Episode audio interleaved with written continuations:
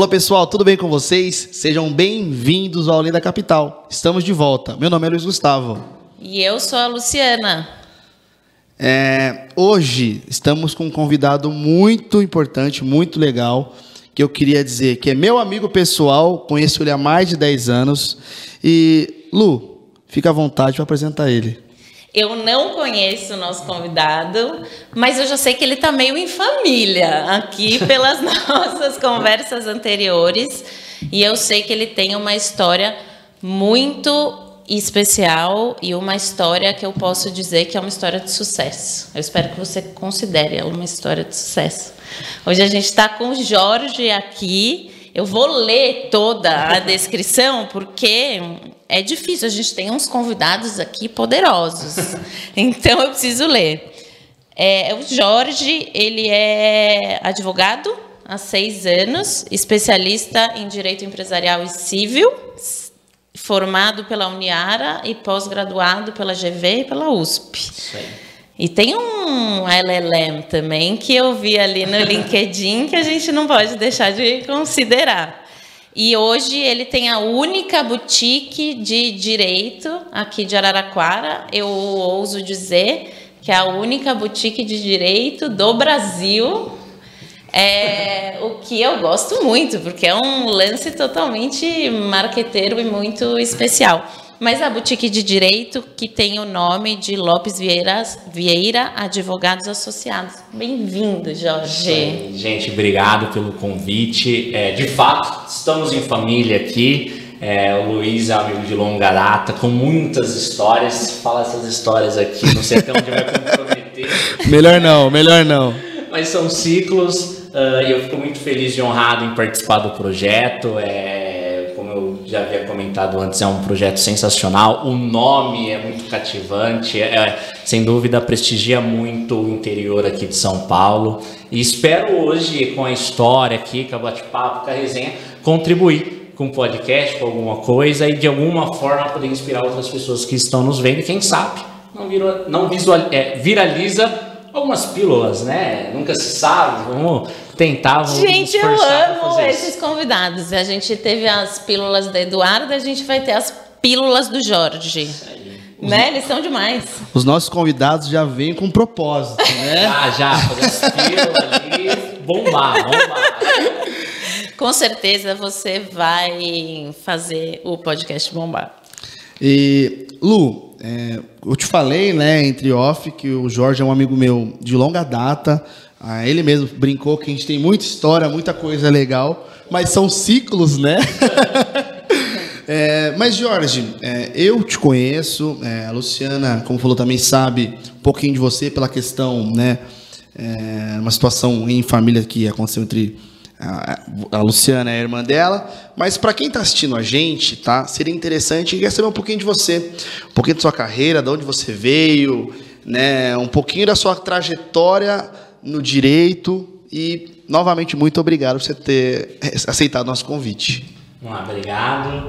Uh, vou fazer um, um, uma observação aqui, contar minha história, né, sobre o escritório rapidamente. Uh, essa boutique poderia não ser a primeira, a única do Brasil, mas existem tantas outras aqui, né? Existe aqui com não, esse nome? No Brasil. Em Araraquara, uh, nós somos a única. Errei, errei. É, então. Boutique que temos hoje. Estamos nos transformando para um outro formato, até explico no meio do podcast. Mas uh, sobre, sobre minha história, é mais uma do povo brasileiro sofrida e que está lutando para conquistar alguma coisa, conquistar o seu espaço, né?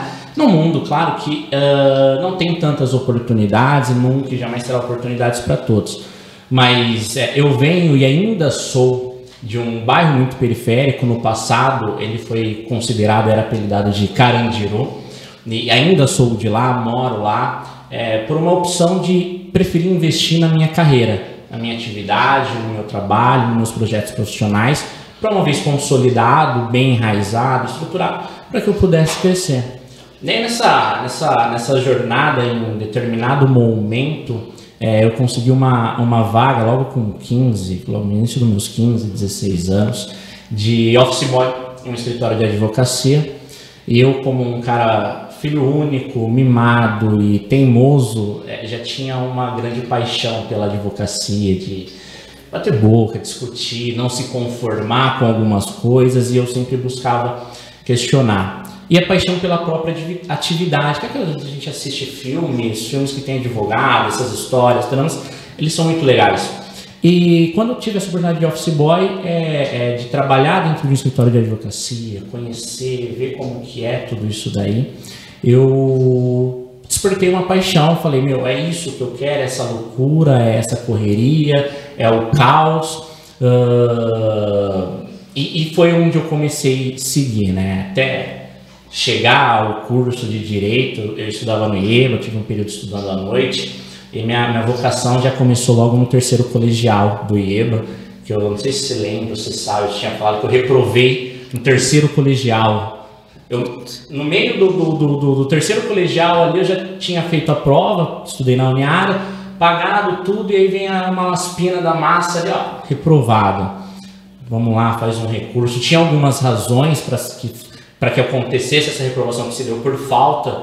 Foi um ano muito difícil, 2009. E, e, foi feito esse recurso, foi aprovado, e aí começa a jornada na, na na, na, na faculdade, né? Com inúmeros, inúmeros, inúmeros problemas, dificuldades para pagar, dificuldade para fazer o pagamento. Até que, concluindo a graduação, dentro desse escritório que eu iniciei como office boy, eu virei estagiário, assessor jurídico. Uh, ainda no último ano da faculdade já fui aprovado na OAB. É, fui dispensado uh, no último ano meu mesmo da faculdade, no final do ano, colando o grau, e falei, meu, é agora para abrir o escritório, é a oportunidade que eu sempre quis e iniciei a minha jornada na advocacia, abri o meu escritório e aí nós vamos caminhando aí até os dias de hoje. O, né? Mas o seu sonho sempre foi ser advogado? Sempre ser advogado e ter o próprio escritório. Esse foi o seu esse, sonho? Esse foi. Não, não, não, tinha dúvida, nunca quis outra coisa. Na faculdade você é muito induzido a fazer concurso, ah, você não vira juiz, que ganha muito, tal, tal, estabilidade, que é uma coisa que eu não acredito que exista, estabilidade, eu acho que não é, é, é ilusão. Mas sempre foi o meu foco, sempre foi o meu sonho. E quando eu sou dispensado, é, no final do. Assim, logo que eu é, terminei a faculdade, falei, meu, agora é o momento de, de abrir. Já estava me projetando para fazer isso, né? Uhum. E teve algumas circunstâncias. Dentro do escritório tinha um grande contrato lá, que a empresa acabou entrando em crise, e o discurso, num primeiro momento, para mim foi: Ah, Jorge, é, a gente tem esse contrato, você sabe e você hoje já é um advogado, e naquele momento, dentro do quinto ano, tinha sido já aprovado na OAB hum. e na pós da GV em São Paulo, que tinha um valor, na época era R$ 1.600 e eu ganhava 900.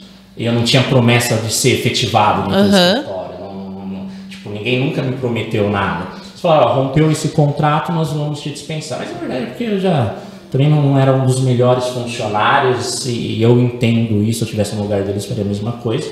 Eles me dispensaram, falei, meu, FGTS eu vou pegar agora, seguro-desemprego, tenho três meses para estudar em São Paulo, mais estadia, e vou ver o que, que vai acontecer, né? Aí tem, é engraçado porque o seguro-desemprego, quando eu fui receber, é, na, na, fui dar entrada e falou, você não tem direito, você está devendo dois mil, porque alguém em Goiânia recebeu meu seguro-desemprego. Minha conta era, bom, seguro-desemprego vou dar, ganhar um salário mínimo, tenho mais 7 mil de FGTS, multa, vai dar uns 10 mil e mil, milão ali para me manter mensalmente. Só foi FGTS, os, esse seguro-desemprego foi recebido depois de 3 anos, porque alguém recebeu num outro lugar, no meu nome, que eu trabalhava como pescador. Não, mas é, ainda bem que você é advogado, né? Sim, mas o problema na época foi que frustrou todos os meus planos. Né? A minha, minha conta era, bom, eu vou me manter seis Agora já não dava mais, era três. E aprovado, tendo que pagar 1.500 por mês, mais deslocamento, às vezes tendo que dormir em São Paulo. Falei, quem ganhava 900 reais? Endividado, nome sujo. Nossa, ferrado, ferrado. Com empréstimo, falei, não, não dá. Aí meio que foi a primeira frustração aí. E aí eles me dispensaram, mas é, como eu era muito decidido, eu falei, meu, eu quero isso. Nunca mais, nu, na verdade eu nunca entreguei currículo. Esse foi meu pai querendo fazer eu trabalhar, minha mãe tem que trabalhar, abriu essa, surgiu essa oportunidade. E a hora que eu fui mandar embora, eu falei, meu, é aqui, é meu escritório e vai dar tudo certo. E vou para cima. Então, Em momento algum eu desviei esse caminho. Mas é uma focado. muito focado, né? E uma história de muita coragem, né? Porque com tantos desafios, Sim. eu acho que tem, tem o desafio que você falou de vir de um, de um bairro. Da quebrada ali, né? Um, um, pra interior ali, né? ainda no passado, apelidado de Carandiru. É, então, um bairro da quebrada, é, numa situação humilde, com os pais que batalham para batalhar para pagar a faculdade, ainda tomar uma rasteira dessa. É. Na hora que você entrou na GV para pagar uma, uma história de muita superação, é uma história na verdade, que é o que eu estava falando, de muito foco, né? É isso que eu quero, não e importa, não... eu vou conquistar isso, não e, abro mão. E na faculdade é interessante, porque em 2015 o salário mínimo era menos de 400 reais. O curso de direito era 630. Meus pais não tinham como ajudar. Falei, ah, vou dar um jeito. Ainda no terceiro ano. Prestei, fiz, fechou, aprovado. E aí, primeiro, leva a reprovação. Podia parar e falar, puta, vou fazer mais um ano e vou perder o dinheiro que eu paguei. Aí deu certo. Aí depois falei, puta, e agora como que eu pago a faculdade?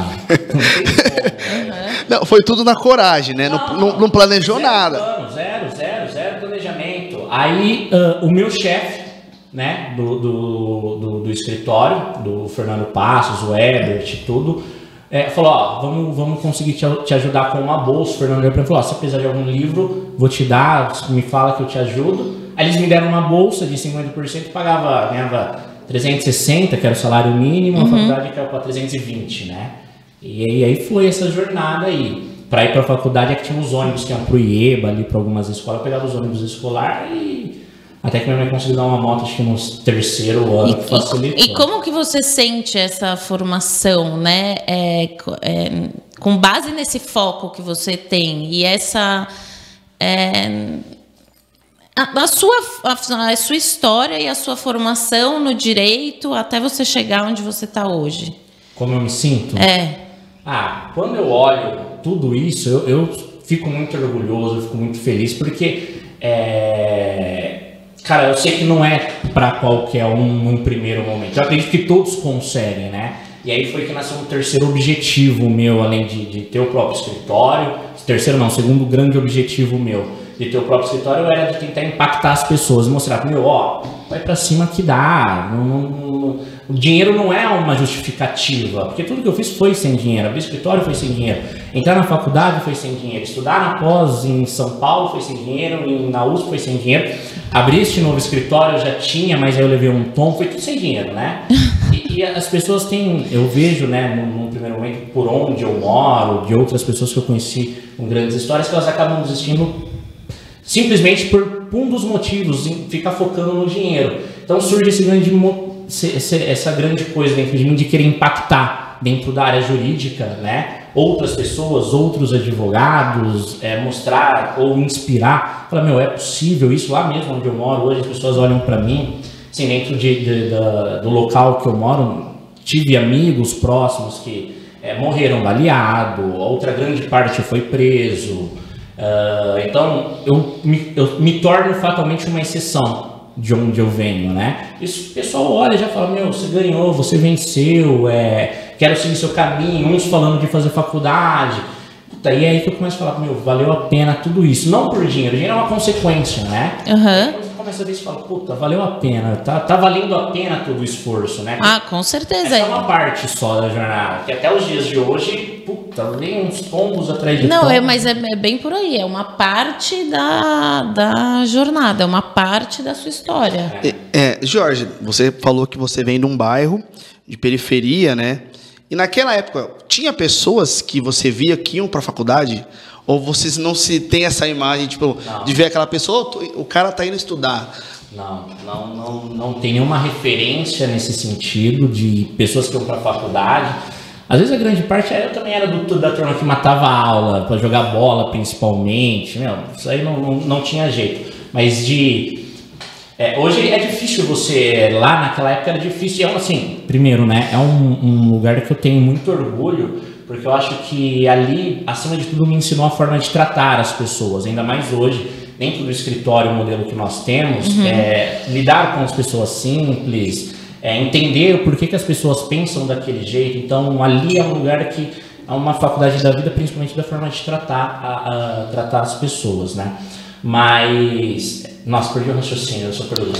Você. Alguém que fazia, Ah, de fazer a faculdade. faculdade. É. Meu, não tinha, não tinha, é, não olhava. E assim, eu tenho a minha mãe numa ponta que falava, vai trabalhar e depois você faz a faculdade. Aí na outra ponta tem uma que falou, não, faz a faculdade, mas ao mesmo tempo não conseguia contribuir. Ele ajudou ali no primeiro ano, depois né, com, com o que dava e depois não fazia mais nada, mas na outra ponta minha mãe, meu, vai trabalhar, porque em casa não era é, uma situação confortável, a gente tinha uma certa limitação de poder comer e tal. Hoje já não tem tanto este problema, por mais que ainda esteja lá, já é uma outra realidade, uma outra circunstância. Mas a, a- eu não tinha inspirações, não dava para buscar inspirações, né? No seu meio. No meu meio, é de, de fazer faculdade, E aonde, aonde você pegava essas inspirações? Não sei, eu falo que eu sou um. Por algum motivo, Deus me iluminou para que eu seguisse esse caminho. E tem uma frase muito, muito marcante ainda na época ah, de criança que um cara chegou para mim, né, preto, pá, negrão, chegou e falou, mano, é, preto, ele sacou uma bola de um monte de dinheiro e falou, cara, preto é com dinheiro no bolso, ou é bandido ou é traficante. Então ali você já era impulsionado para esse tipo de crença, existia um movimento muito forte nesse sentido, né? Hoje já é muito tranquilo, mas era nesse sentido. Então de estudar, vou trabalhar, vou, vou entregar currículo, que estava na moda de trabalhar em mercado, e aí o pessoal queria mais comprar o carro, comprar a primeira moto, mas nada de estudar, nada de estudar. Então, não, não tinha referência. Foi um, sim, era uma vontade, foco e eu tenho um, um- assim, quando eu coloco alguma coisa na cabeça, dificilmente eu recuo. Dificilmente eu volto atrás. Eu vou pra cima até as últimas consequências e seja o que Deus quiser. Ô, ô Jorge, é, é uma história, eu tenho certeza absoluta que você vai ter muito sucesso, mas já é uma história de sucesso, porque é uma história de uma superação é, absurda, né? Isso que você está Sim, sim. É, e, e dentro hum, dos seus estudos, da influência do direito na sua vida, você chegou em algum momento, eu sei que as condições não eram favoráveis, a pensar em estudar ou passar por todas essas dificuldades fora do interior? Não. É, primeiro, eu, eu- ainda hoje eu tenho mais convicção. Aqui no interior tem grandes referências e grandes pessoas para se inspirar. Na época eu não tinha acesso a esse conteúdo, eu não tinha acesso a essas pessoas, né? Era muito limitada a minha visão no primeiro momento. Então, nunca pensei em sair fora. Pensei em estudar fora. Estudar por questões de algumas oportunidades, conhecer pessoas fora, entender como é lá fora e foi um crescimento absurdo, absurdo. Mas trabalhar não. Trabalhar não, Trabalhar tipo, fazer São Francisco lá, se desce. Na verdade, eu nem conhecia a São Jura? Francisco durante a própria graduação. Nem, nem imaginava. Talvez se eu soubesse, é, talvez eu, eu tentaria. Não sei se eu tentaria ou não, mas quando eu fiquei sabendo, foi a partir dali que, por exemplo, veio a minha pós na USP. Que tem a São Francisco em São Paulo, tem em Ribeirão, e desde de primeiro ano de formado eu comecei a tentar os mestrados lá dentro. Ah, ou seja, faz seis anos que eu tento mestrado dentro da São Francisco. Aí, nesse último ano, eu passei no mestrado da, da própria USP, que tem acesso a, a todo o material, aulas de lá também em alguns momentos. Mas é que eu abri mão hoje do mestrado, mas naquela época eu não tinha, nem sabia o que era Nem São Francisco, sabia. sabia o que era PUC ou a importância dessas faculdades tinham. Cara, Mei, para você ver que é, numa dessas, né, o quanto ah, o interior ainda pode se apropriar, até da falta de conhecimento da, das pessoas, né? Porque tem gente que tem o acesso às coisas da capital e tudo mais, mas tem gente que não tem. E olha o turbilhão de oportunidades que podem ser serem Sim. criadas para isso, né? Sim, sim. Da faculdade a negócios, a outras coisas. E a- até um negócio meio social, né? É, e, e o interessante, né, que a gente fala que o interior é, deu para ele, né, a universidade do interior, ele não conhecia, né, as faculdades é, de São Paulo, a, a PUC, a, Nada, nada, a nada. USP, nada. E cara, a universidade do interior deu Proporcionou. proporcionou para ele viver a, toda essa vivência dele ter um escritório dele próprio. Proporcionou o sonho. Sim, e é o que a gente fala, a gente não, você não precisa ir, você não precisa ir procurar fora, né? Aqui tem também, você consegue chegar lá, você e, e depende só do seu esforço. E, e hoje, hoje eu tenho muito, assim, após passar por, por essas faculdades, entre a FGV e USP, hoje no estado de São Paulo é a primeira e segunda do estado, mas tem a Uniara que é o que me deu tudo, né? E que eu sou muito grato. Eu não acho que você precise ir para lá. Hoje, com o conhecimento, acesso a tudo que eu tive, não acho. Eu acho que sobre faculdade, o estudo quem faz é o aluno. Hoje nós temos grandes profissionais, aqui eu falo que onde eu trabalhei, que é o Passos Silva e tem o Fernando Passos, cara, para mim ele é o top 3 do Brasil na, na área de empresarial. Eu, puta, esse cara é absurdo, você não precisa ir lá para lá. Aí você tem aqui outros grandes advogados que eu conheço, meu, são brilhantes e não tem, cara, não tem uma USP, não tem uma FGV, só fez uma graduação e ponto. E assim, tem uma história fantástica, construiu um grande patrimônio, impacta no que faz, é referência no que faz, mas é, eu não sei, assim, para mim hoje você não precisa sair do interior para ter oportunidades. Você consegue tudo aqui, é uma questão de ter foco. E hoje você tem várias pessoas, assim como você falou do Fernando Passos, que te inspira por aqui, o que faz você querer ficar aqui, né? Exatamente. Não, eu não, não acredito. Hoje o escritório tem um projeto de chegar à capital. Ah, ele tem um projeto. Agora ele tem, faz sentido, mas num primeiro momento eu falei, meu, não... quando eu estudava lá, surgiram grandes oportunidades de trabalhar em grandes empresas. Uhum. É, e assim, com salários de 4, 5 mil, Uhum. estudando lá e aqui eu sequer pagando minhas contas. Eu falei, meu, vou continuar aqui, vou acreditar. É, é, me convidaram para participar de processos seletivos e falei, meu, não vou, não, não, não vou participar porque não me convidaram para trabalhar, mas para participar sem a minha iniciativa de entregar currículo. Eu falei, meu, se eu passar num lugar desse, vou ganhar 4, 5 pau. Hoje eu tô ganhando 800 e tenho mil de conta. O que vai ser da minha cabeça? Eu vou perder toda a minha essência, tudo aquilo que eu sempre tô, que eu acredito. Talvez eu entre numa zona de conforto, ganhando muito mais. Então, vou ficar aqui, é, acredito. Você escolheu o desconforto. Escolhi ficar aqui passando perrengue é, no, no, no meu último ano da pós da GV. Cara, minha mãe deu sangue pra me dar uma motinha, agora ela 250 por mês. Que é a minha, minha CGzinha do mal. E, Essa moto realmente é do mal. É do mal, é do mal. e ela era boa, porque 5 reais ali você dava a semana inteira, também super econômica.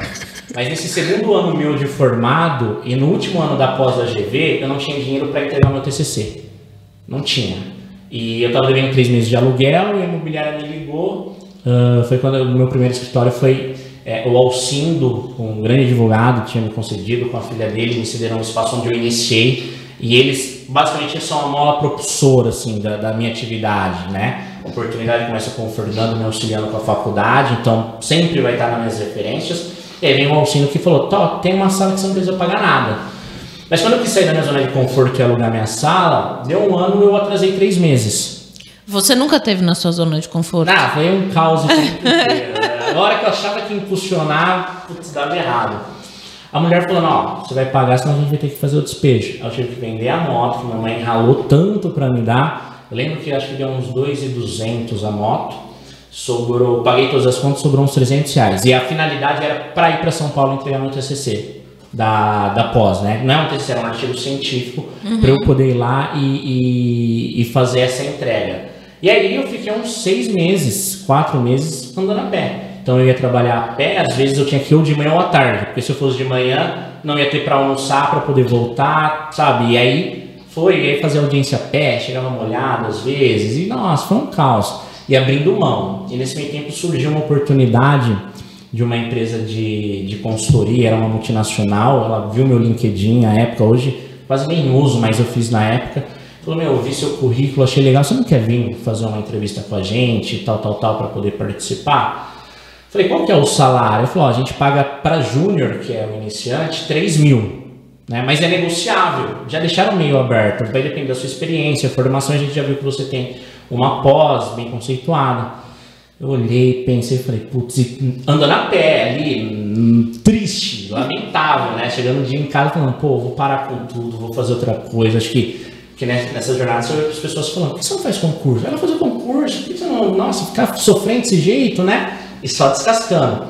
Falei, meu, acho que eu vou, balancei, mas aí eu falei, não vou porque se eu for efetivado, se eles me contratarem, é muito perigoso por causa dos meus sonhos, dos meus objetivos. Cara, né? você foi numa história muito louca, assim, de superação. Só me vem a palavra superação na cabeça. Talvez eu repita isso muitas vezes. É, nessa história de tropeços e de resiliência. Sim. Vamos lá, nessa história de resiliência, ela é uma história, uma história linear em busca do seu sonho, né? Sim, sim. Ali é uma coisa que eu nunca abri mão Nunca, nunca. O, o, depois que eu tive acesso, por exemplo, à própria USP, né? Uma das coisas que eu falei, meu, acho que não é o momento. É seis anos tentando ali mestrado, mestrado, até que eu entro como aluno especial do mestrado da USP.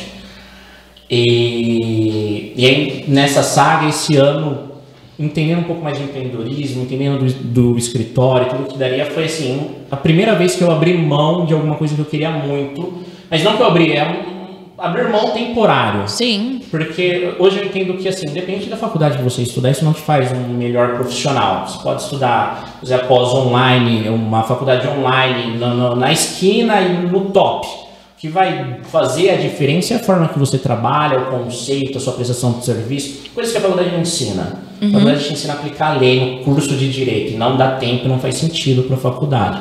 Mas como eu entendi, falei, meu, eu quero me dedicar ao empreendedorismo agora, eu entendi que isso vai tomar muito tempo, não vai fazer sentido para mim o mestrado agora, porque senão eu não vou conseguir me dedicar, ainda mais no projeto de expansão que nosso escritório está tá, tá, tá querendo. Sexta-feira a gente vai fazer uma reunião para abrir uma nova cidade, ainda está em segredo, mas talvez a gente já abra semana que vem, a gente já inicia em setembro em uma nova cidade uhum. e o ano que vem a gente quer ver se chega à capital ou pelo menos em mais dois lugares. Se vai dar certo, é uma outra história. Vai dar certo. Mas a história é assim, meu, temos pontos. Hoje, diferente de lá, tem toda uma estrutura, a gente tem mais conhecimento, acesso, tem sócios. Mas é, é uma vez focado ali, meu, é isso aqui, não, não dá para abrir mão. Eu, pelo menos, não sou do tipo que não aceita renunciar a uma coisa que eu acredito que vai dar certo. Prefiro quebrar a cara, perder tudo, do que abrir mão e falar, putz, se eu tivesse feito isso e tal, para não ter arrependimento. Eu prefiro quebrar a cara, mas eu não abro mão não abre. Também é, é, inegociável abrir mão de um objetivo. Tá certo. E, e você está falando bastante, né, Lu, do seu, do agora do escritório que você vai abrir outras cidades.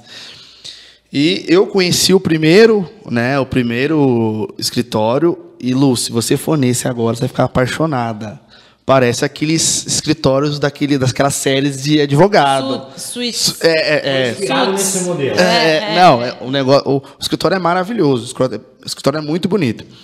Jorge, quando você é, resolveu tá, que estava na hora de montar aquela estrutura que você tem hoje e você resolveu criar a boutique jurídica no, em Araraquara? Porque assim, para o interior, né? Você vê que hoje a gente sabe que o meio jurídico é muito conservador. Você foi e deu três passos na frente. Qual foi o momento dessa chave que você achou tá na hora? É, você trouxe, eu, eu me enganei na hora que eu falei, a, a, a talvez a única, não sei, na, do, do Brasil, mas você trouxe a modernidade, a inovação pro interior, né? Esse conceito já existe, assim, é, no Diferente do Brasil, nos outros países é uma atividade mercantilizada, advocacia, e tem esse conceito de boutique. Quando a gente olha no Brasil, o que é a boutique? É uma estrutura enxuta, com advogados especialistas no que fazem. Então não é assim, é um advogado que atua em todas as áreas. É um advogado para cada área, trabalhando com casos que ele vai escolher se pega ou não. E aí você tem os, em tese ali, né? Mas esse é o nosso conceito, os melhores profissionais. Então hoje o escritório tem a ideia de ter é, de ele tem um projeto que nos ajude a crescer, que é ter os melhores advogados, não só de Araraquara, mas do estado e ser reconhecido. Um sonho que a gente está se programando para que aconteça e se concretize dentro de cinco anos, a contar de 2020. Né? Mas quando eu chego nesse momento, o que, que aconteceu? Né? E aí vem um, um dos maiores tombos também, na hora que eu entrei na minha zona de conforto. Você tem tatuado resiliência? Assim? não, não, não, eu queria fazer. Você devia ter tatuado em pensando em fazer. Mas, mas o que, que aconteceu? É, nesse mesmo ano que eu vendi a moto, e foi o ano que realmente falei, meu, vou desistir, que eu ficava fazendo audiência a pé e me ferrando, é, surgiu uma oportunidade de um grande contrato de parceria, que na entrevista o cara falou assim, você tem carro? Não tinha nada, andando a pé, pô, fui de mototáxi fazendo entrevista. de mototáxi de terno. Tem carro? Na verdade, eu não falei que eu. Eu falei, não, eu não tenho, mas isso daí não vai ser um problema, não consigo. Aí que falar com meu pai, com a esposa do meu pai que tinha um carro. Falei, meu, e me viro. Falou, tá bom, porque pra gente fazer essa parceria, que eu ia atuar somente nas relações bancárias, isso tudo, tem que ter carro. Falei, ah, tá bom. É, falou, isso daí vai ser um problema? Eu falei, não, de forma alguma. Falou, ah, então tá bom, pega um tratado com uma segunda. Isso era numa sexta. Sábado eu comprei um carro com nome sujo no nome da minha tia. Falei, meu. Aí entre entrada e parcela dá uns 1.500. Ah, meu, vai ter que ser, eu vou ter que acreditar. Mas foi aí que começou a mudar. É, eu comprei um carro, financiei em cinco anos. E ao mesmo tempo é, surgiu um, um grupo de processos trabalhistas que eu tive que atuar. Um dos maiores que andam até hoje dentro do escritório. E, mas você não é trabalhista? Ou Na- você não, naquela- atuava? Naquela época. Tá fazendo ali, tudo. você- tudo. Não, não, não, não Tudo. falava não, não. Não tinha condições de falar não. Se eu falasse assim, ah, eu, sou, eu sou advogado empresarial, eu ia passar fome. Porque o empresário em si, ele procura muito mais pessoas mais velhas, experientes. Então, quando ele olha para uma pessoa mais nova e dentro do escritório são todos novos, não dá muita credibilidade no primeiro momento, que é uma coisa que a gente tenta construir para mudar esse, esse divisor de águas. Mas, meu, era tudo, tudo, tudo, tudo, fazia tudo, não falava não para nada. É, mas assim, eu já tinha um know-how por causa do escritório, que eu fiquei seis anos e transitei em todas as áreas. Trabalhista, administrativo, civil, empresarial. Então, eu não tinha dificuldade em, em- em transitar em todas as áreas. Para mim era bem tranquilo, mas eu fazia de tudo. Hoje já não. Hoje eu passo para os meus sócios, os advogados que estão lá. Ah, então, o que aconteceu? É, nesse momento, veio um processo trabalhista, ah, um dos maiores do escritório até hoje, que me deu um, um- um grande volume financeiro. Assim, grande volume, para quem ganhava mil reais, Lógico, qualquer coisa é um grande volume financeiro. lógico. Mas. E aí foi rodando, é, consegui quitar o carro em um ano e meio, não, não, não esperei os cinco, quitei ele bem rápido. E aí eu comecei a captar muita coisa. Tive, era muito processo, atendimento e o que, que aconteceu? Eu entendi que eu cheguei numa ponta que ali eu ia começar a cair. Então eu não conseguia mais dar atenção para o cliente, eh, não conseguia retornar sobre o processo, eu vi que eu perdi algumas oportunidades e o gatilho foi a hora que eu vi um cliente que falou assim, ah Jorge, eu não te contratei porque eu não estava conseguindo falar com você. E era um coisa de 50 mil reais. Falei, putz, chegou a hora de mudar. E coincidentemente, nesse momento, eu comecei a estudar um pouco mais sobre educação financeira e empreendedorismo. Eu comecei a ler um monte de livro, um monte. Os livros mais famosos estavam vendendo na Amazon, os top 1 em empreendedorismo, finanças, desenvolvimento, comecei a ler. E ali eu entendi que era hora de, de falar, meu, agora eu vou. Tinha um preconceito com sociedade, né? Queria trabalhar sozinho. E eu, a ideia de trabalhar sozinho, que é uma coisa que eu acho que é um, eu perdi muito tempo na minha vida, é, era arrogância, ignorância de achar que é muito bom, né? E você pode até ter habilidade em alguma coisa, mas talvez uma grande parte você seja ruim, você precisa ter alguém para suprir isso e agrega, né? E eu não tinha essa visão. Eu falei, meu, eu sou muito. Eu acho que eu sou bom para fazer isso, eu trabalho, não tenho problema de trabalhar 24 horas por dia se precisar. Eu vou ter um sócio que, se fizer só um- trabalhar uma hora por dia, vai começar a dar briga. Eu não vou gostar, nós vamos começar a criar conflito. E eu entendi que se tivesse uma sociedade de três Jorge, não ia durar uma semana. Ia romper. Então foi quando eu ah, abri o. Falei, meu, agora eu acho que eu vou. Não, não foi só isso. Eu já tinha um dinheiro guardado, tudo. E a sala que eu estava estava à venda. Ela estava à venda e apareceu um comprador. Já estava mais de um ano à venda. Apareceu um comprador. O cara entrava lá, posso dar uma olhada tal? Aí é dia sim, dia não com a esposa. Né? Eu falei, meu, esse cara vai comprar a sala aqui que vai ser de mim. Só que nesse momento, é, sim, vou abrir, né? Uma coisa que poucas pessoas sabem, mas vamos abrir para todo mundo.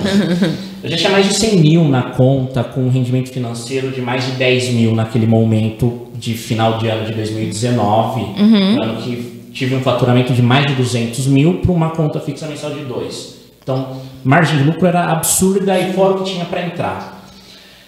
E o cara foi lá e falou: Meu, acho que eu vou comprar essa sala. Era fim de ano, novembro, não, era outubro mais ou menos, mas desde setembro ele começou a namorar. Ele começou a namorar a sala. Falei, meu, e agora? O que vai ser comigo? E assim, eu com todo esse volume, pensando em alugar uma sala de 500 reais e ficar no mesmo prédio, que ali era a minha zona de conforto. Foi tanto perrengue que eu passava, Nossa, falei, meu, eu não aguento mais. Não quero arriscar, vou ficar aqui. Vou ficar aqui, não dá, não tem como, velho. Eu- agora faz um ano. Ai, que eu tô em respirando. Tinha comprado viagem, fui É. de galinhas. Falei, meu, não dá, tá gostoso, assim, tá bom, eu vou arriscar. Aí eu lendo esses livros e tudo mais, o cara falou, não, eu vou comprar. Aí eu falei pra ele, ó, se você for realmente comprar, se você puder me avisar antes, pra eu poder mudar no período de recesso e tudo mais, né? Nesse meio tempo eu comecei a ver sala ali, onde, que era no edifício central, em frente à igreja. Comecei a ver sala ali, tudo pequenininha, aí tem que fazer um monte de coisa. Falei, nossa, vai ter que gastar uma grana aqui, meu, vai ser foda. Falei, bom, já que é pra gastar, então vamos ver uma coisa diferente. Aí eu gostava muito do América. Falei, acho que eu vou pro América. Eu comecei a ver sala lá e alguém falou assim, mas tem. Ah, a mulher da imobiliária é um Vitória. Dá uma diferença de 300 reais. Só que ali eu pagava 500 de aluguel, o América era 1.200. Vitória ia para 1.400. Falei, meu, como eu vou pagar isso? Não dá. Fui no Vitória, eu olhei, tal, tal, tal. Olhei umas 3, 4. No América, olhei umas 3, 4 salas. Não gostou. Não, gostei, já, pra Ah. mim já era maravilhoso. Eu falei, meu, olha que lugar bonito. Ela falou, você não quer dar uma olhadinha no Vitória? Tava chovendo, tava sem nada pra fazer. Eu falei, ah, mu- mulher ficou insistindo. Eu falei, tá bom, vou lá ver. Cara, cheguei lá, pau, era, era outra coisa, outra realidade, com a sacada e tudo mais. Aí eu conheci um advogado, falou assim, cara, o Vitória é um novo ponto comercial de, de Araraquara, e a cidade vai crescer tudo pra lá, é ali, é ali. Aí eu, um dia eu acordei atacado, assim, tem uns dias que eu acordo inspirado para tomar decisão maluca que eu não tomaria em dias normais, eu refletiria mais. Falei, você quer saber? Vou. Dá nada. E aí eu estava investindo no mercado financeiro. Tava com 100 mil aplicado. Então, qualquer variação para cima era mil reais que eu ganhava. O mercado varia todo dia. Sim. Então, E aprendeu sozinho a fazer. é, mas não Na recomendo. Não recomendo, ó, não recomendo ninguém. Isso aí foi o, esse momento, eu quase acho que. eu- Não sei por que eu não entrei em depressão também. Acho que é um momento que tipo, passou na minha cabeça em suicídio. Porque. Fica com, e o meu grande problema é que assim, eu comecei com, cinco, com mil reais. Joguei lá, tal, trocando ideia com os amigos nossos, com o Bamba, Fer, todo mundo ali e tal. Não, vamos, e tava. eh, Tinha, o Bamba quebrou três vezes, falava que chorava tomando banho. Eu falei, ah, não pra quebrar, porque eu tava ganhando. Mas entrava com um volume pequeno, até que em novembro eu falei, meu, quer saber? Tinha uma reserva, falei, vou jogar 100 mil. Cara, na hora que eu entrei no mercado com esse volume financeiro, aí eu já estava resolvido em pro Vitória. Eu falei, meu, se eu ganhar 2% ao mês, e isso daria para fazer por dia, que é uma grande bobagem, né? mas era a minha visão, pô, eu pago um Vitória. Todo mês eu fico brincando Não com dinheiro. cara, não existe mágica, né? Não, não Demorei, tem, demorei para aprender isso É. aí. E, aí. e foi triste. Aí, só que qual que foi o, o grande, o grande problema? Que até então eu estava perdendo, mas já tinha pouco volume financeiro. Em dois meses eu fiz 30 mil. Novembro 15, dezembro 10, janeiro mais uns 5. Eu peguei uma parte de dinheiro, já remobilei tudo escritório, de vidro, suítes, contratei arquiteto e tal. Mas já estava tudo no meu planejamento, eu só ganhei para dar um pulo, para dar um gás. Falei, nossa, agora já era, estabilidade financeira, acabou. Acabou, tô feito, agora é só eu administrar, fazer o negócio prosperar. Se estava contando que a partir do momento que constituísse uma sociedade, poderia dar errado no primeiro ano, mas eu tinha um aporte para fazer. Ah, mas aí você abriu mão da arrogância, do isso, aquilo. Não, aí eu, aí eu estudando, eu vi que eu era. não dava, não ia crescer sozinho e que eu era muito ruim e precisava de outras pessoas. Aí entrou a, a- uma primeira menina que trabalhou comigo, que era minha estagiária, a Carol, que é minha sócia, e depois uma outra amiga minha, que era a Júlia Pagotto, ah, que trabalhava em outro lugar, e conheci dia ela falou assim: Ah, tô cansado, quero sair desse trabalho. Eu falei: Meu, ela é muito boa em trabalhista. Eu sabia fazer, mas ela era top, né? Eu falei: Meu, é ela, vai ser ela, vou chamar. Conversei com as duas, a gente tinha medo das duas terem atrito, porque a Júlia ela é meio apegada. Tá? Eu falei: Meu, você não vai achar que tem concorrência, mas viraram amiga e me expõe de tudo hoje. é foda. E aí não chama nem por happy hour casa delas. De- Ó, Júlia aí. E Carol. Júlia e Carol, ele tá reivindicando o happy hour aqui. É. Vocês. É rap das beers só. Não, não, Ah, Júlia Não, e Carol. Então e- me chama. É, deixa eles. E, e ele tá guardando isso há quanto tempo, Jorge? Você tá com, esse- com essa rusga no coração? Tô, tô até aliviado falar assim, né? Eu frango no podcast, elas vão brigar comigo depois. Mas aí foi nesse. O que me fez sair foi o cara falar que queria comprar a sala. Eu falei, meu, se o cara aparecer que quer comprar amanhã, eu tenho que sair. Aí foi quando eu comecei a uh, uh, procurar. E aí nesse procurar eu fui pro Vitória, conversei com as minhas sócias, estruturando. O nosso escritório foi inaugurado numa sexta Ganhou os 30 13. pau, ganhou os 30 Ganhei, pau, investiu ali, no coisa. Pronto. Sexta-feira 13 foi a inauguração do escritório. É, na segunda-feira, 16, 15, lockdown. E aí, antes do dia 13, no primeiro mês, no primeiro dia de março, ali um dia depois do carnaval, esses 100 mil que eu tinha, mais de 100 mil, né, é, virou 80. Porque pandemia, a, a bolsa caiu. Fala da, da, da, que vai virar pandemia, lockdown, pau, cara. Falei, ah, vai recuperar. E eu ficava ali. No outro dia, menos 10. Em um, menos de um mês eu estava perdendo um HB20 completo. E aí foi levando ferro. Já, é, março e abril. Então, assim, os, era, nessa altura, o escritório já estava totalmente reformado, pronto para operar. E vocês estavam com cliente, operando com cliente? Não, não tinha nada. Assim, tinha o que eu carregava. Era o que eu tinha de, de cliente dentro do plano, era um ano para a gente trabalhar em conjunto, se adaptar, aprimorar o negócio. Ele ficou olhando para mim do tipo, você tá prestando atenção na história é, dele? Não tinha nada. E eu, eu saí de uma dívida de 2 mil para 4, 5 por mês. Não tinha mais 100%, eu tenho uma participação menor, porque eu cedi para elas, e dentro dessa participação, a gente ainda deixou, combinou, antes de começar o negócio, que 50% ficava no caixa. Então a gente Não. pegava 50% dentro da participação de cada um. Dividia entre as, os três. O que significava isso no melhor mês? Para mim, por exemplo, que saí dos 20 mil, é. é 800 reais. As meninas, 200, Bom, 300. você voltou para aquilo que você estava. zero. Mas era esperado. O que não era esperado era eu perder tudo. Ali eu falei, meu, já era, o escritório teve um mês que deu negativo, aí a Júlia já entra em desespero, vou ter que fazer empréstimo, vai dar tudo errado, e eu já não estava mais emocionalmente bem, falei, meu, perdi tudo, quebrei. Quero me matar. Quebrei, quebrei, quebrei, quebrei. É, e nesse meio tempo. Nem comecei e já quebrei. Já quebrei. Aí nesse meio tempo surge uma dívida da minha mãe muito alta. E aí já não tinha mais dinheiro. Não tinha, não tinha para pagar, não dava, não tinha o que fazer. Zero. Zero, quebrou, né?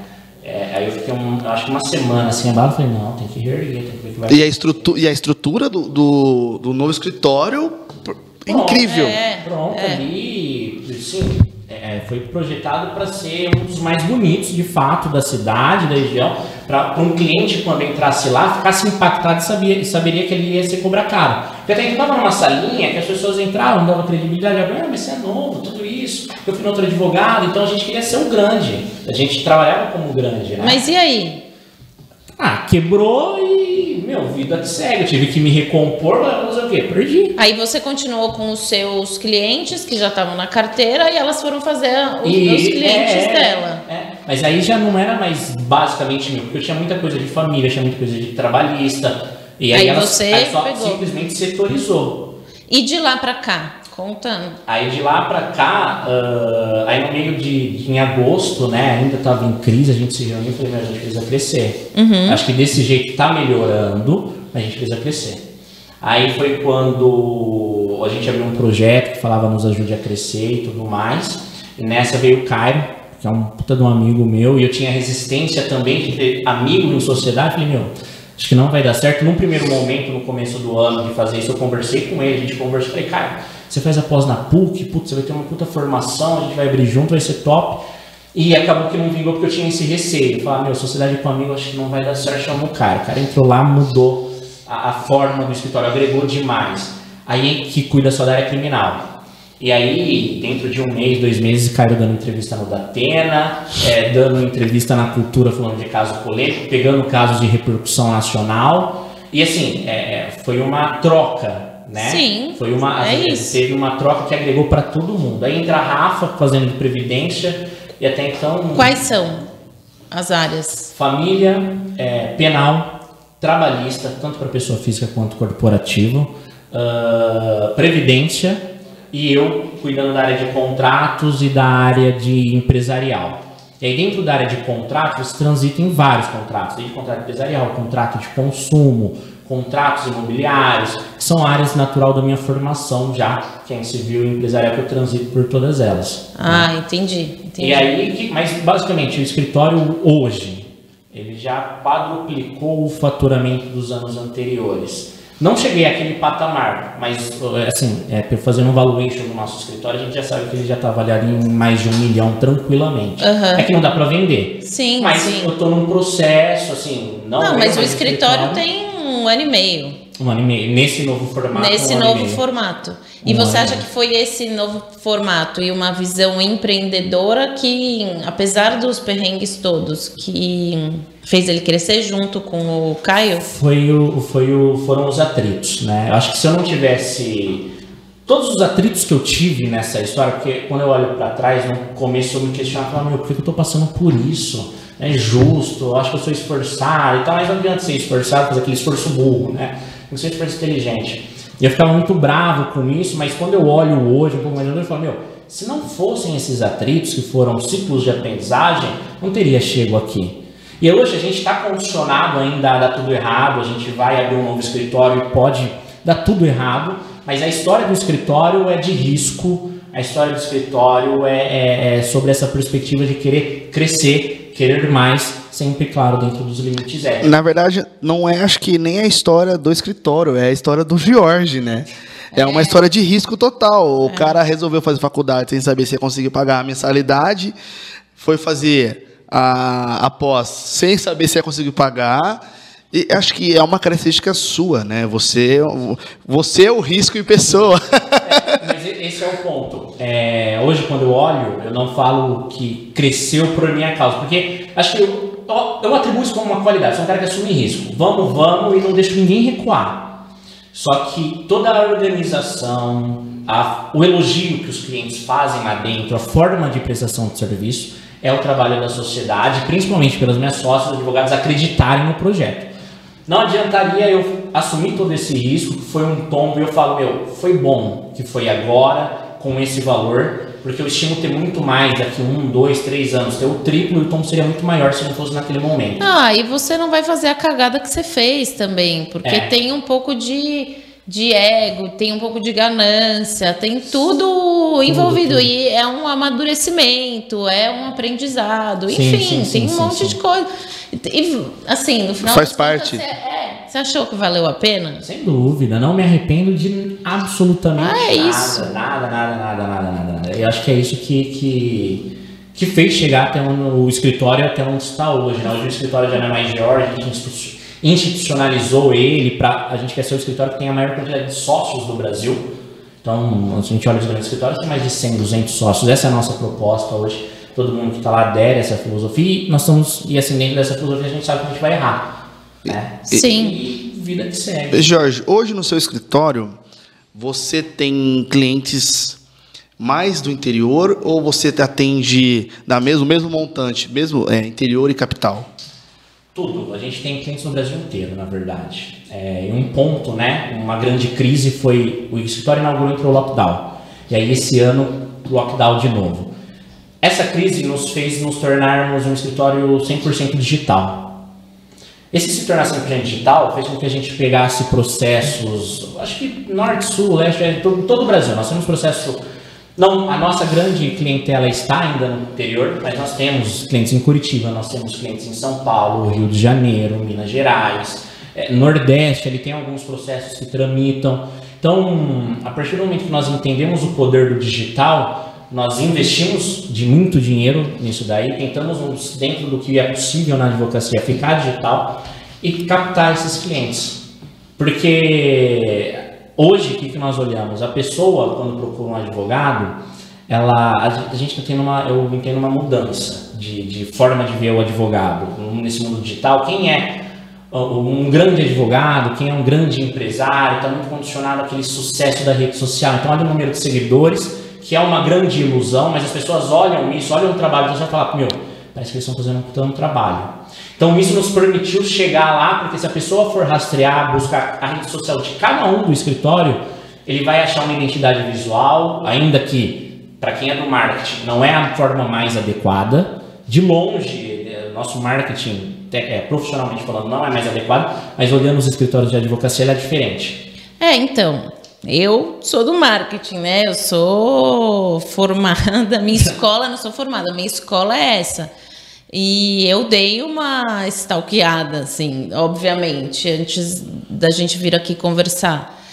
E me chamou a atenção de verdade, assim, porque aí entrei no seu, entrei no do escritório, entrei no das, das meninas, e realmente todos têm um, o mesmo formato. E me chamou a atenção o quanto vocês estão engajados em uhum. colocar o digital e vender, porque nada mais é que a rede Vem. social é isso, que, que a rede social é uma vitrine de vendas. Sim é, e vender o escritório e vocês é, muito bem. É, e, e nessas eu tenho uma, uma pergunta: existe um mix muito grande entre o empreendedor e o advogado? É, e o empreendedor a gente não aprende na escola, gente, na faculdade, a gente aprende na raça. Ah. É, como que você lida com o lado empreendedor e o lado advogado dentro de tudo isso?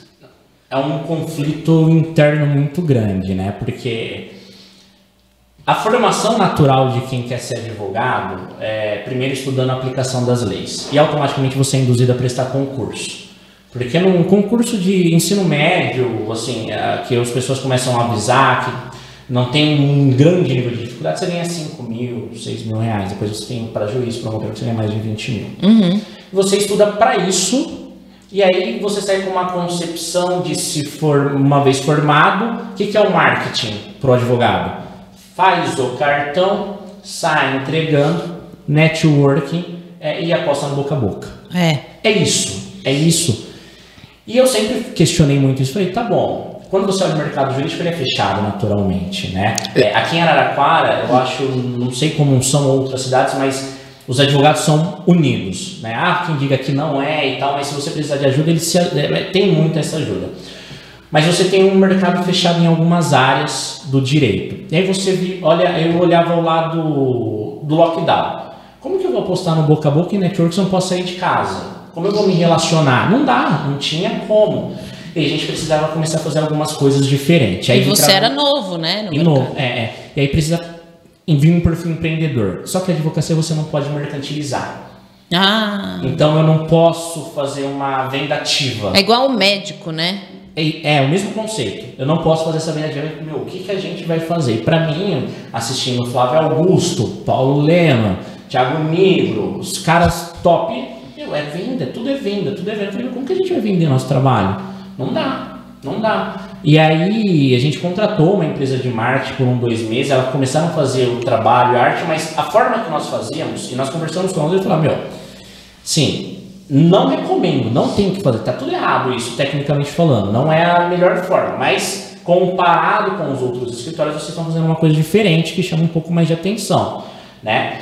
E aí nós voltamos a fazer da, da, da nossa forma. E qual foi a estratégia? É, aí o lado empreendedor, eu falei, meu, Todo dia alguém precisa de advogado. Nós estamos andando na rua e a pessoa precisa de um advogado.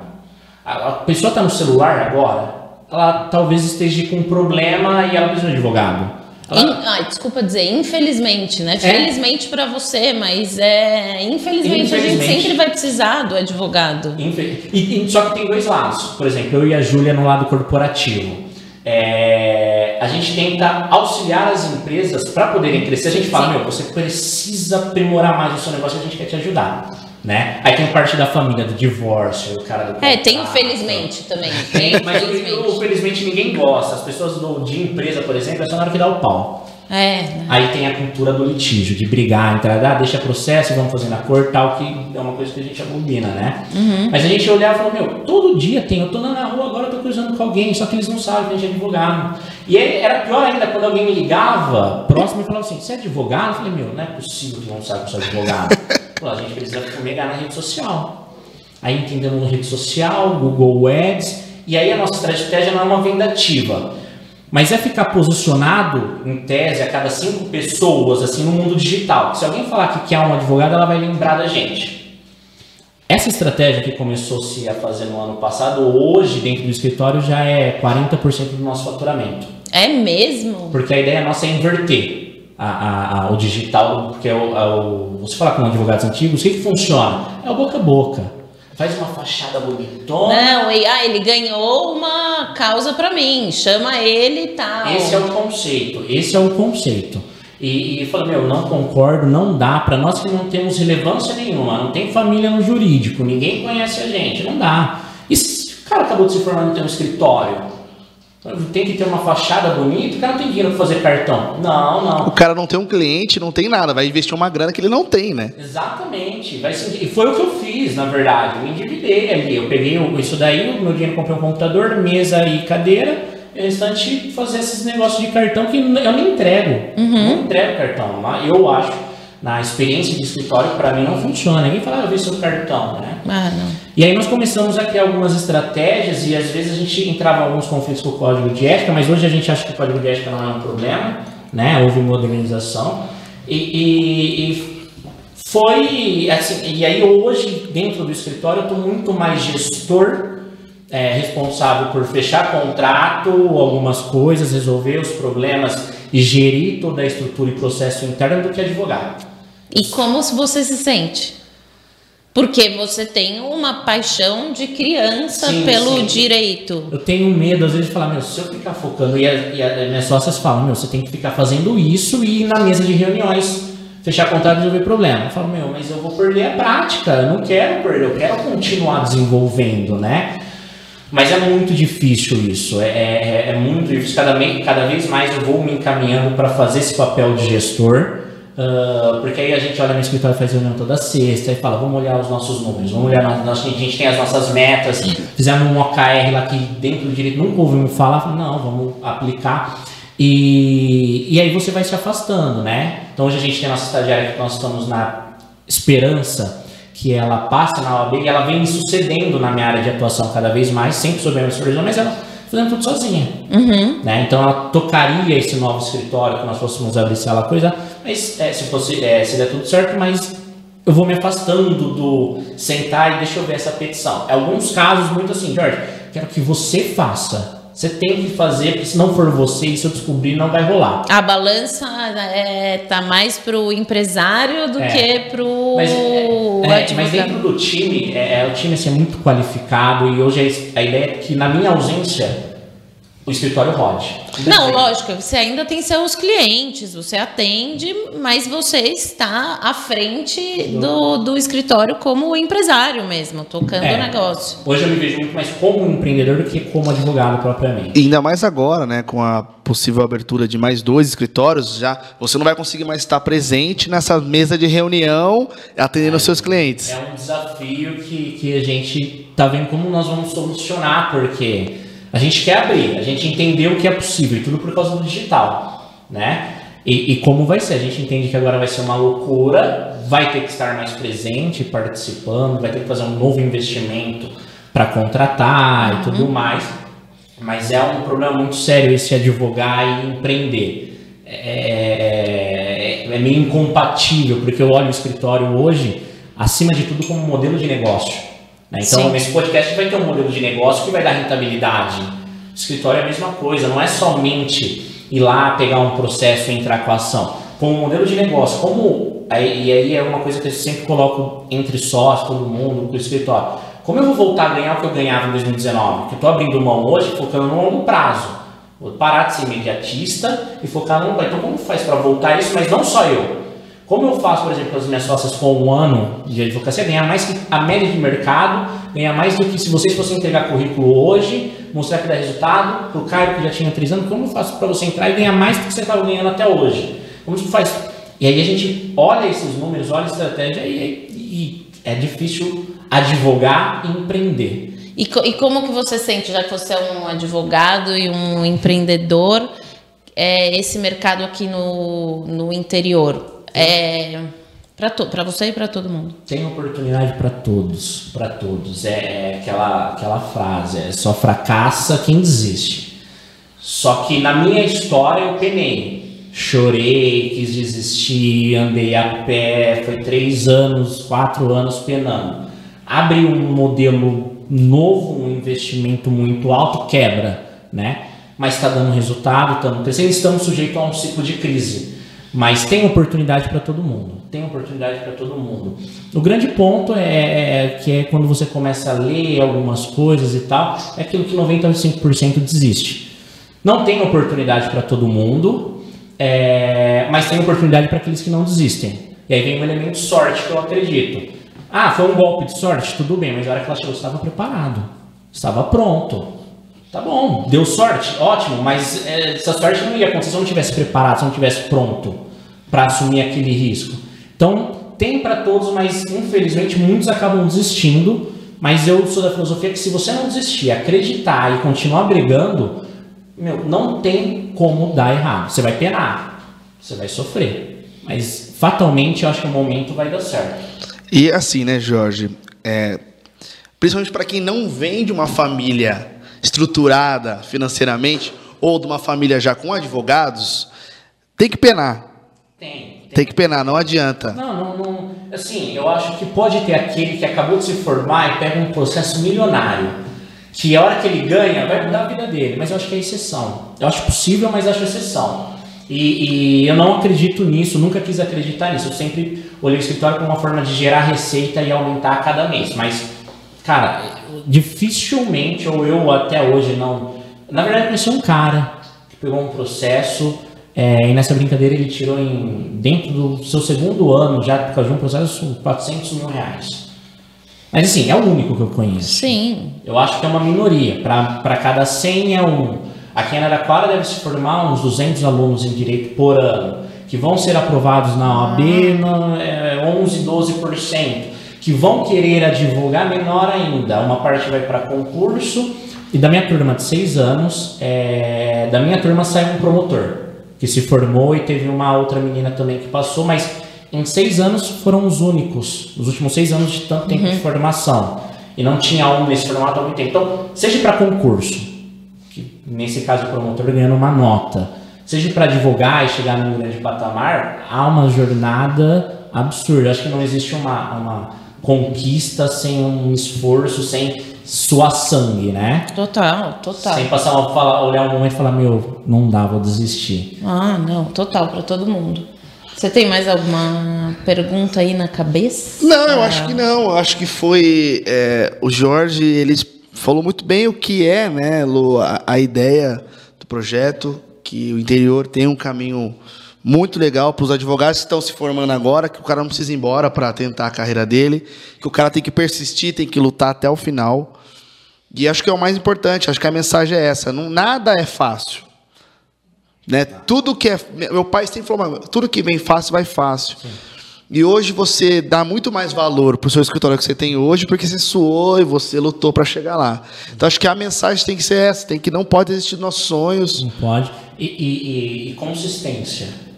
Consistência. Não, não pode parar. A gente vai. Estamos fazendo um. Eu, Jorge, né? Quero o meu Instagram crescendo, bombando. Mas faz um ano quase dois que eu tô ali postando conteúdo e vem aqueles poucos likes, apanhando e tal. Mas é consistência. Eu acredito que daqui a pouco, uma hora com o trabalho, meu, uma hora vai estourar aquilo lá. Vai estourar. Aqui vocês, consistência, uma hora estoura. Uma hora estoura. Ou dá um golpe de sorte, né? Aparece um cara vai investir. Sim. Fala, eu vou importar uma grana aí, tal, tal, tal. Estão prontos. Então, eu acho que a, é a consistência, né? Tem uma, tem uma história do, do bambu chinês. Não sei se já ouviram falar. É, a, não é uma história, é o como funciona, né? Que eu vi, eu achei muito intrigante isso. Quando você vai plantar o bambu, o bambu chinês, durante cinco anos ele não cresce. No, na verdade, no quinto ano começa a sair algumas pontinhas. Ou seja, você está fazendo uma plantação e durante cinco anos ali cuidando, você não está vendo nada, você não está vendo resultado.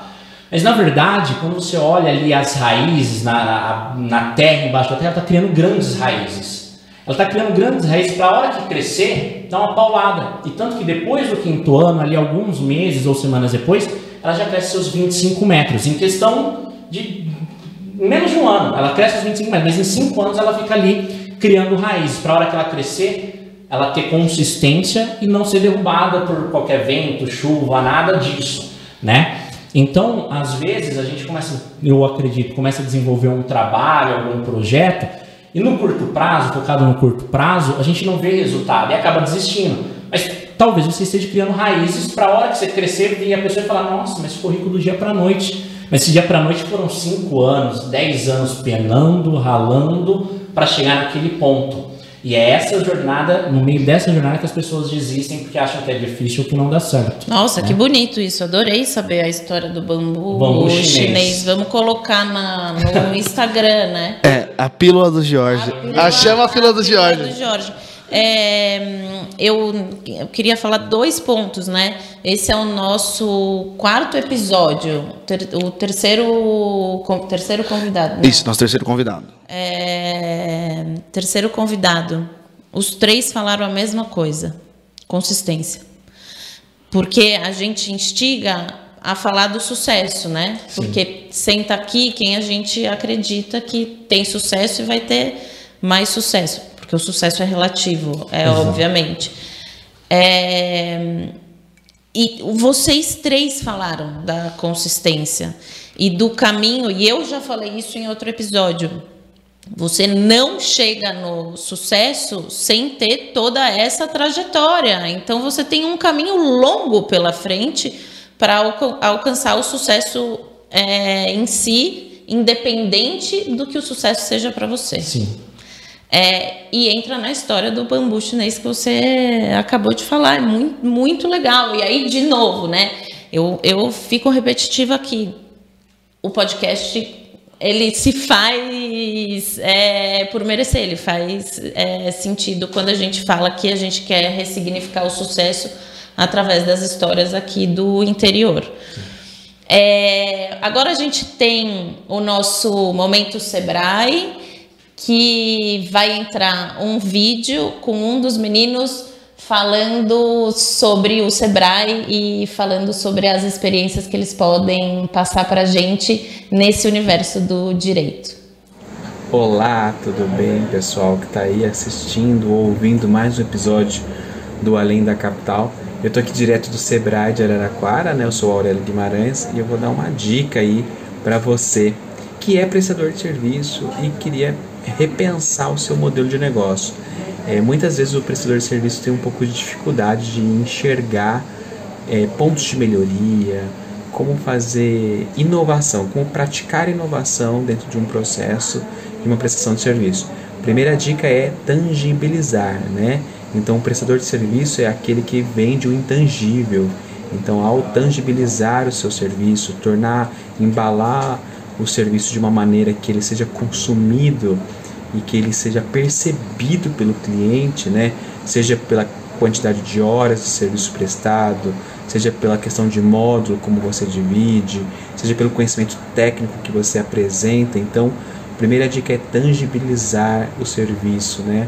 E há várias maneiras, e hoje as principais delas são os infoprodutos, né? Que são aqueles produtos que podem ser consumíveis no ambiente online. Então, muitas pessoas têm inovado a prestação de serviço criando infoproduto, né? Produtos como é, e-books, é, Spotify, é, plataformas online, cursos, módulos, usando Spotify, é, podcast, é, usando é, o conhecimento técnico que vocês têm, seja com um profissional liberal, um advogado, um, alguém da área da saúde, alguém da área do bem-estar, e aí acaba usando as plataformas, né, as lives, e tangibiliza isso e torna isso também rentável. Né? Então, o infoproduto ele é aquele produto que ele é consumido de forma online ou no ambiente online e ele também pode ser entregue aí para o seu cliente.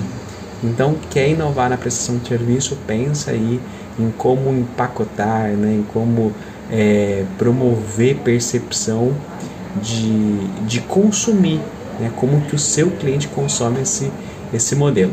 Bom, e o Sebrae tem uma oportunidade que é o programa Brasil Mais. Então, para você que é de Araraquara e região, ou de qualquer unidade, ou de qualquer cidade do Brasil, temos o programa Brasil Mais em todo o Brasil.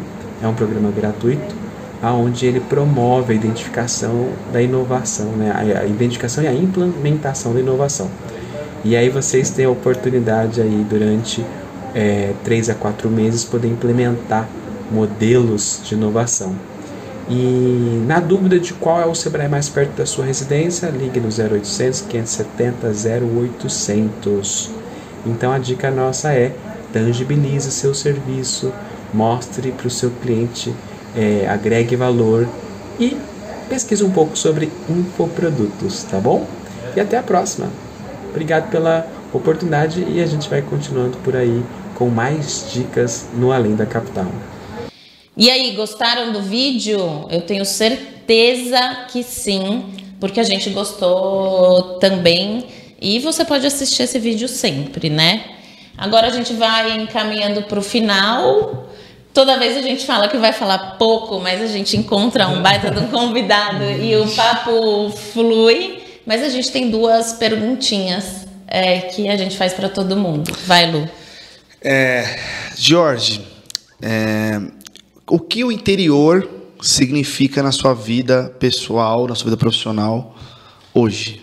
Cara, acho que tudo. É, o que eu tenho, o que eu conquistei, a, a, minha história até aqui é graças ao interior. É graças à faculdade daqui, é graças à minha casa daqui, é graças a grande parte dos clientes que confiaram em mim é, aqui na cidade. Uh, então, eu, eu acredito muito no, no, potencial do interior, acredito muito no potencial de Araraquara. Nunca passou na minha cabeça em sair dessa cidade. Hoje a gente pensa em expandir por uma questão de oportunidade, mas antes a gente quis criar nossas raízes aqui, nos estruturarmos aqui para dar novos passos. Então, é, é, Araraquara, o interior em especial, é tudo. É tudo. Hoje significa tudo para mim. Não tenho o que criticar ou é, é, falar que falta oportunidade, isso ou aquilo, eu acho que não, as oportunidades estão aí para todos que não desistirem aproveitar. É, é, e, e, é isso, não, não, no interior é, não, não tenho críticas ao interior. Que legal. Nada. Que legal. Agora é a minha vez. O que é sucesso para você, Jorge?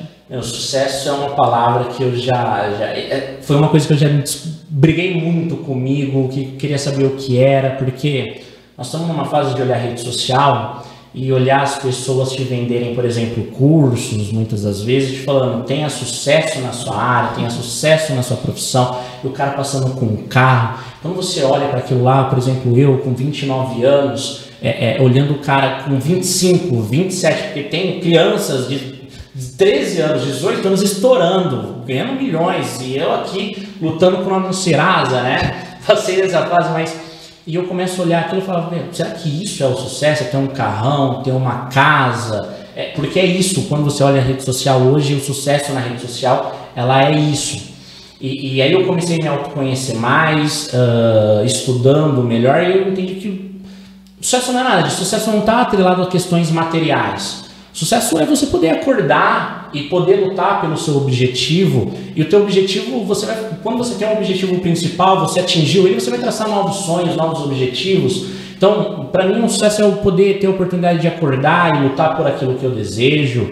O sucesso é o poder ter pessoas à minha volta que eu posso contar. É, e, acima de tudo, o sucesso é o poder ter a oportunidade de poder brigar por aquilo que eu mais desejo. Se eu consigo fazer isso, eu já tenho sucesso. Para mim, isso é um sucesso. Eu sei que muitas pessoas nem isso conseguem. E, e, não entendem isso. E é isso que um dia eu quero, por algum motivo, é mostrar, impactar as pessoas. Mostrar, meu, eu acho que eu tenho uma história que talvez possa agregar.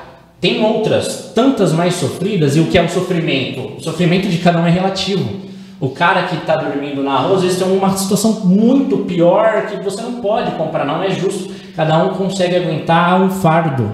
Então não, não, não gosto de comparar a minha história com a sua, com a sua, porque a dificuldade que vocês passam é diferente da minha, cada um tem o seu limite. E dentro desse conceito, sucesso para mim é, é a oportunidade de eu me levantar também e poder conquistar e, e mudar aquela situação que eu estou vivendo hoje. Isso para mim é o sucesso. Jorge, você é muito inspirador, de verdade, assim. Obrigado. assim. Você tem uma história muito, muito bonita. Tatu e resiliência. Tatu e resiliência em algum lugar aí, porque você tem uma história de resiliência. Falei isso no começo. Eu tenho certeza que você vai ter o sucesso ainda maior do que você tem hoje, porque é, você tem consistência e porque você sabe aonde você quer chegar. Assim, muito, muito bonito. Obrigada por você ter trazido ele. Estava ansioso. Né? É. É, e hoje eu posso dizer que você é um homem de sucesso. É, Para quem não sabe, a gente é amigo há muito tempo, nossas mães são amigas. E eu vi todo esse crescimento do Jorge. Muitas vezes a gente não via ele nos lugares, falava, mano, cadê esse cara? E hoje faz sentido, né? Hoje eu vejo ele estando na minha frente, que às vezes que ele não estava com a gente, não foi porque ele não quis estar, porque ele estava lutando pelo sonho dele. Então, Jorge, eu sou extremamente orgulhoso, estou muito feliz de você ter aceitado nosso convite. E novamente, você é um cara de sucesso. Tenho certeza que a sua mãe está muito orgulhosa de você. Eu, como amigo, nossos amigos estão muito orgulhosos de você. Você é uma referência para a gente e vai ser referência para muita gente. Então, muito obrigado por estar aqui hoje e muito obrigado por ter aceitado nosso convite. Eu que agradeço o convite de estar aqui. Estava ansioso a hora que eu fiquei sabendo, estava seco para vir aqui. É, e muito obrigado, parabéns, acima de tudo, pelo projeto e gostaria de voltar. Ai, você sabe que você estava é, falando, falando e eu pensei assim em falar e você completou. Tenho certeza que daqui a alguns anos esse podcast vai ser ainda mais o, sucesso que a gente quer que ele seja e você Sim. vai estar aqui para contar, completar um pedacinho da sua história que ainda vai muito Sim. além. Como, Deus quiser. Como foi o 2021 até. até. Vou, vou, profetizar. 2035, mais ou menos. Cacete. É, porque não é a longo prazo, é a longo prazo. Longo prazo, ah, consistência. Consistência. É. Justo. Legal, pessoal. Quero agradecer vocês que ficaram aqui até agora e dizer, dar aquele recadinho no final para curtir o vídeo, curtir o áudio no, no Spotify, o vídeo no YouTube, indicar para aquelas pessoas que vocês gostam e para aquelas pessoas que vocês não gostam, indicar se vocês amaram o vídeo, que eu tenho certeza que vocês amaram. E se vocês também não amaram, indique também, porque para a gente serve. É, é importante também. É importante também. E agradecer de novo por vocês estarem aqui acompanhando a gente. Ah, vamos lembrar que a gente aceita indicações de pessoas de sucesso e inspiradoras, porque a gente quer construir o Além da Capital junto com vocês. Gente, muito obrigado. Até a próxima. E a gente tem um brinde, que é o brinde de sucesso do final. Gente, muito obrigado. Valeu.